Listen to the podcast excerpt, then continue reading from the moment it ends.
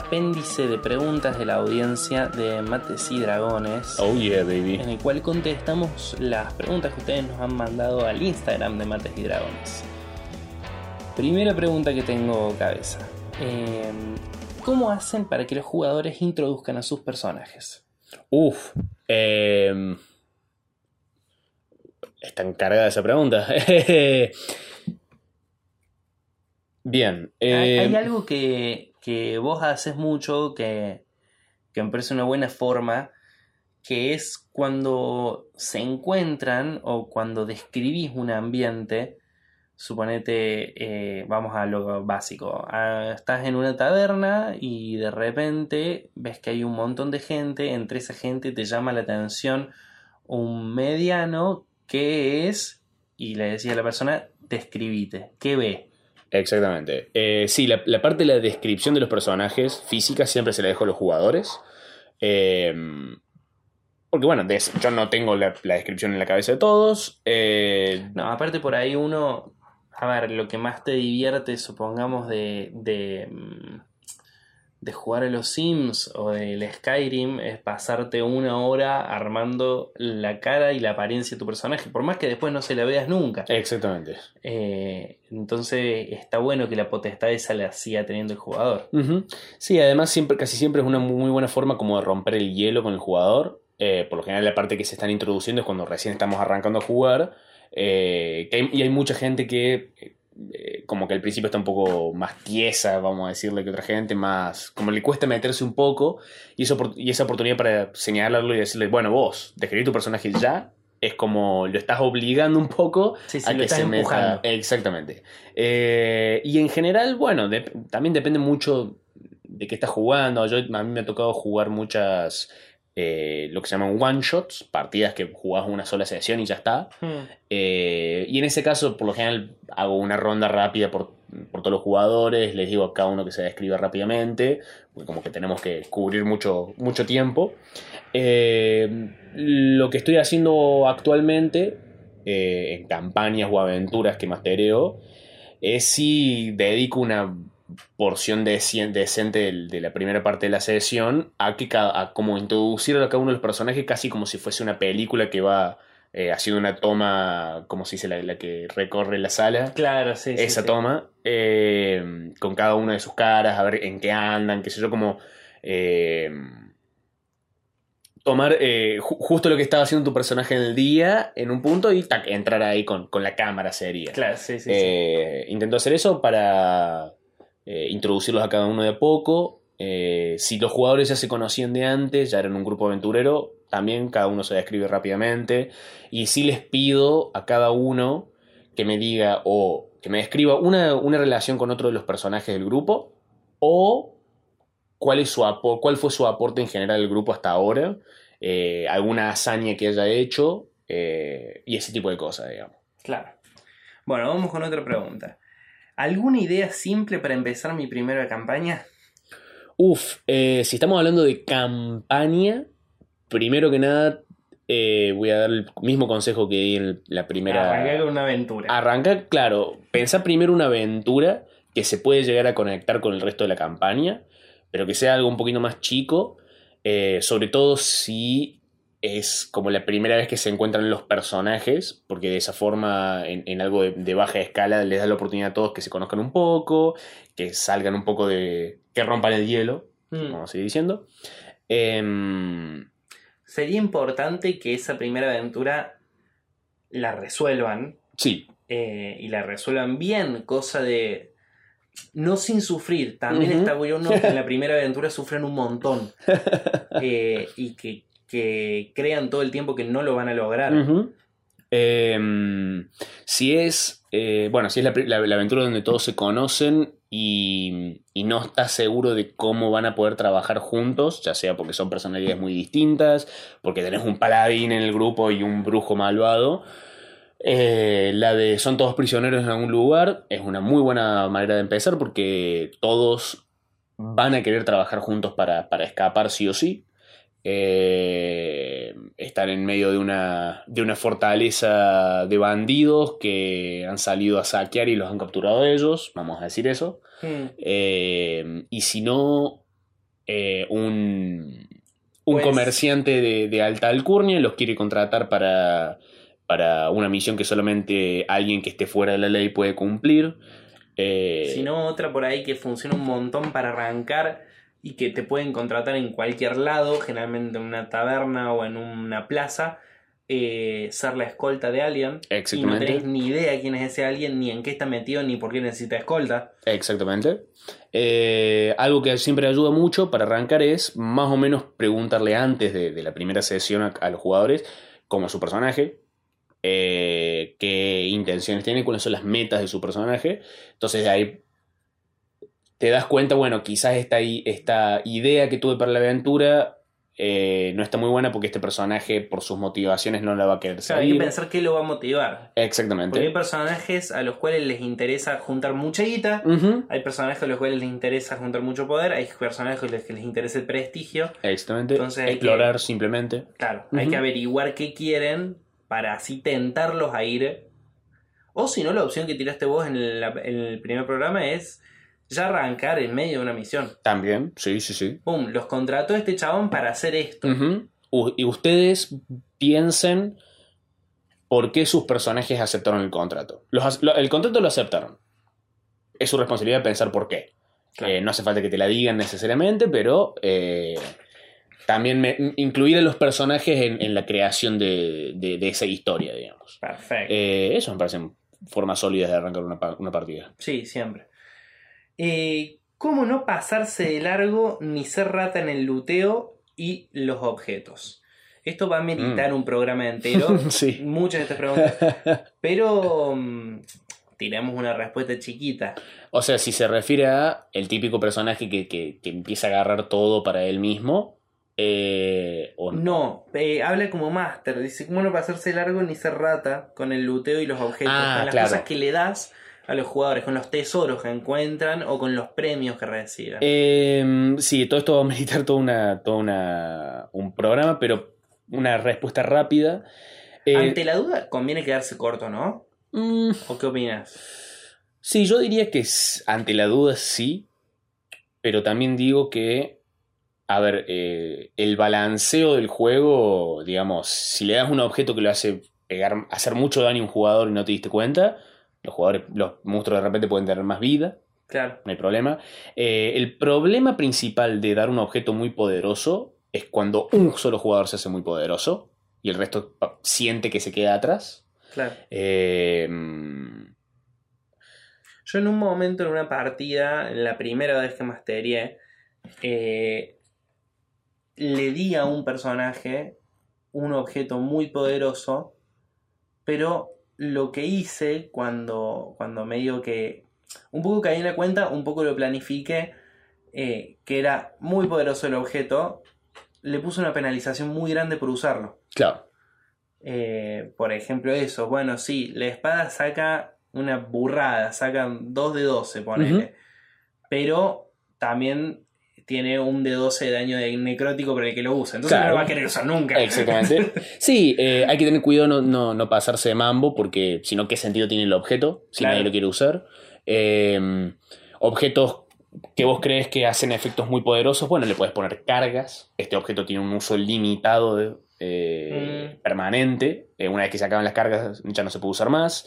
Eh, también una forma muy práctica de intentar balancear un poco eso eh, está el manual de Sanatar, la guía de Sanatar Sí. que es un libro suplementario que sacó la empresa que hace Calabozos y Dragones. Ahí hay una tabla que te dice más o menos cuántos objetos mágicos tienen que tener los jugadores en un nivel determinado. Ah, Eh, pero aún así, igual que el resto del balance del juego, no es para nada preciso. eh, y todo va a depender de cómo lo usen los jugadores. Y vos como máster te tenés que preguntar, o sea, muchas veces pasa, che, les di un objeto y ahora y resolvieron este obstáculo muy fácilmente. Ponerle bueno. más obstáculos. O ponerle más obstáculos o ¿qué problema hay que hayan resuelto un obstáculo o dos más fácil? los jugadores se van a, van a sentir que, bueno, mortal que tenemos este objeto y que lo Sí. estamos usando bien. También otra opción es darles un objeto muy grosso, pero que ellos no tengan el nivel para usarlo. También, exactamente. Eh, y que bueno, tengan que resolver adelante en el tiempo, acordarse que tienen eso y ver cómo trabajan con eso. Exactamente. Sí, eh, ante la duda, dale un poquito menos de objetos.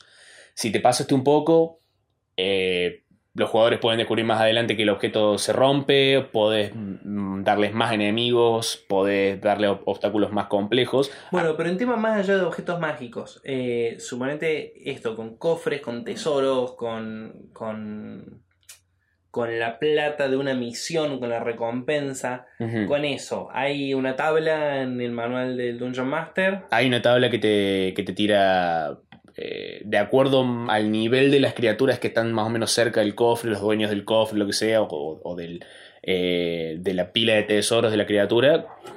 Ah, Por ejemplo, tira tantos dados para saber cuánto oro hay y tira una vez en esta tabla de ítem mágico, por ejemplo. Entonces podés ir generando tesoro de esa forma al azar, teniendo en cuenta que, bueno, es al azar. Eh, puede tocar cualquier cosa. Em, pero sí, es parte, si querés empezar a incluir objetos mágicos y la posibilidad de comprar objetos mágicos, bueno, eso también es bastante más trabajo para el máster porque tenés que empezar a pensar quién los vende, cuántos vende, a qué precio los vende. Eh, es más, hacer más trabajo, sí. Bien.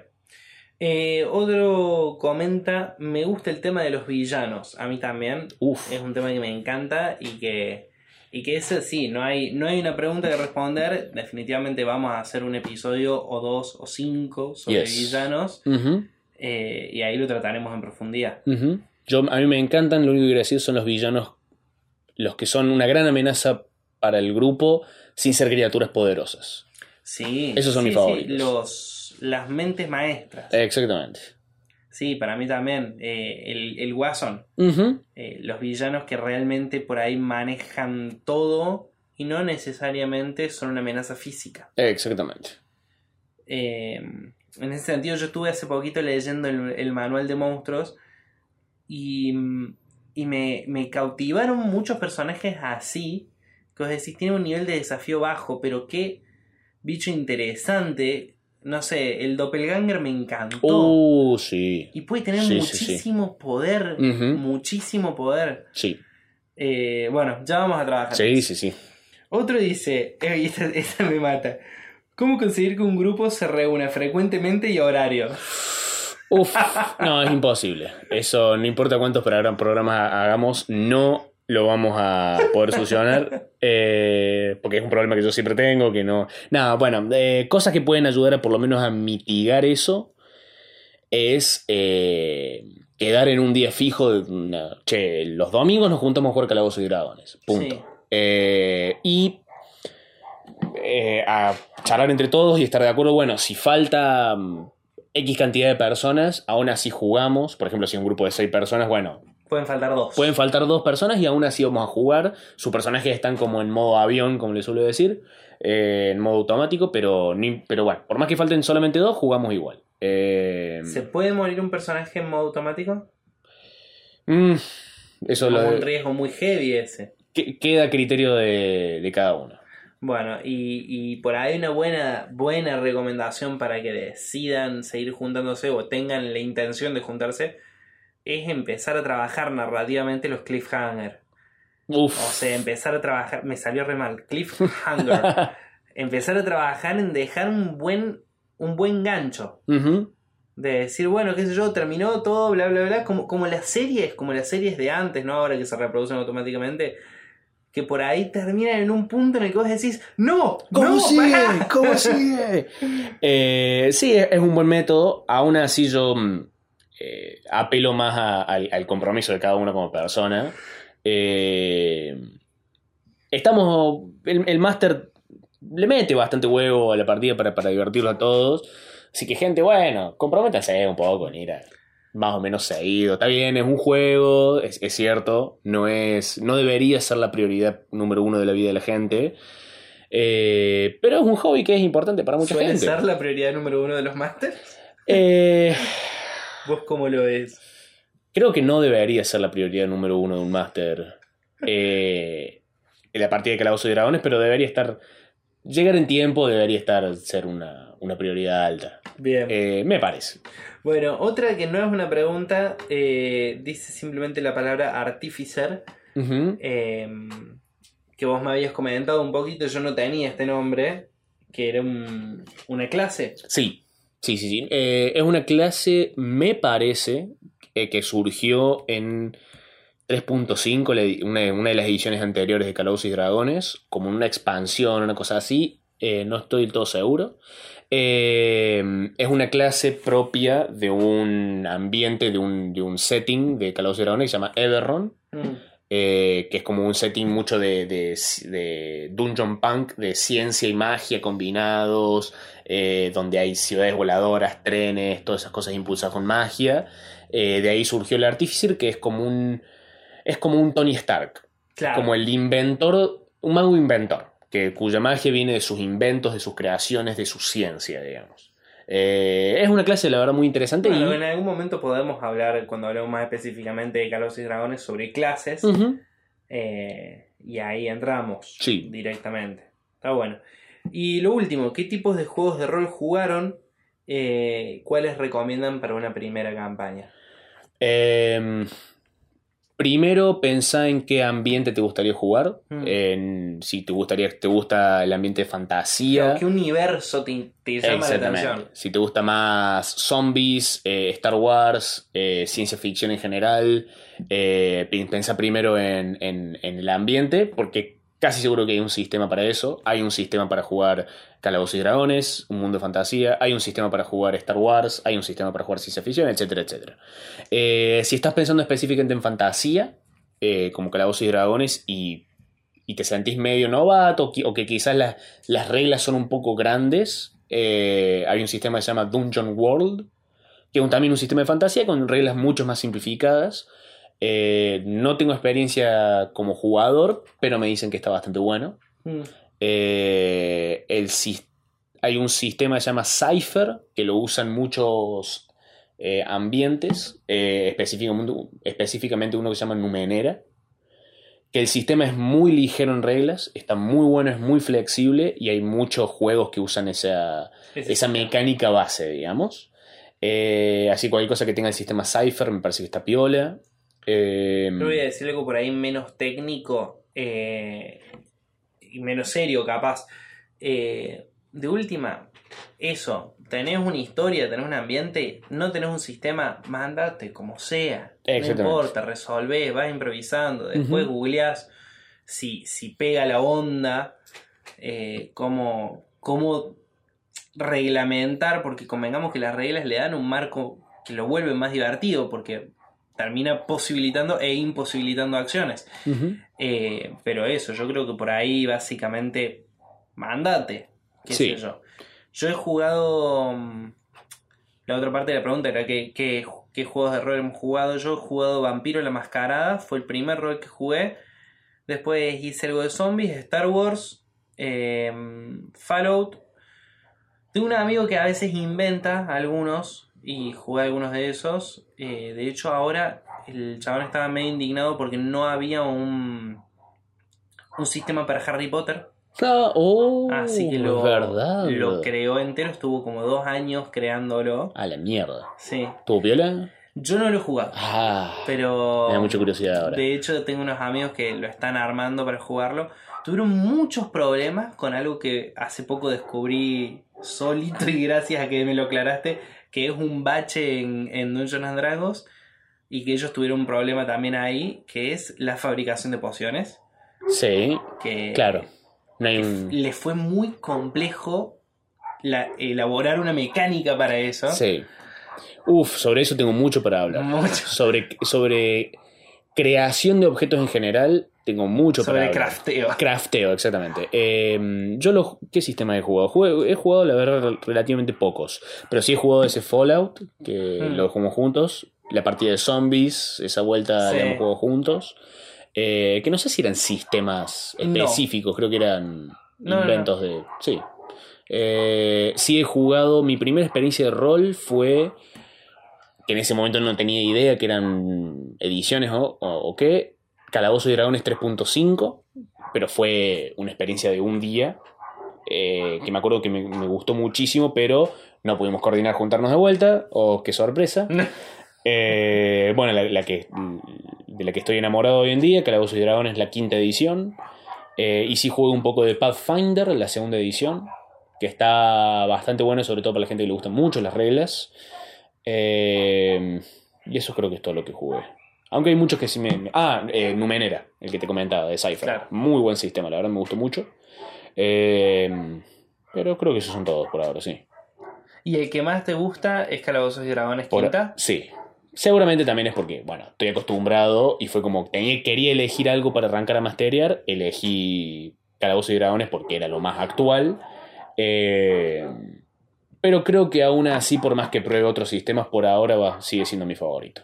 Bueno, genial. Esas han sido las preguntas de, de la audiencia. Oh yeah. Eh, la idea sería sacar así un clip chiquito cada vez que tengamos un, un compilado de preguntas. Que creo que no salió muy chiquito. No, no, de hecho tiene casi el largo de- del último episodio. Qué bueno, de bueno me gusta. Pero bueno, ahí está. Nos vemos entonces la semana que viene con un nuevo episodio y quizá con un nuevo bloque de respuestas. Quién sabe, ¿no? Síganos como Cabeza Rivarola, Tobías Culazo y Mates y Dragones en Instagram. Oh yeah.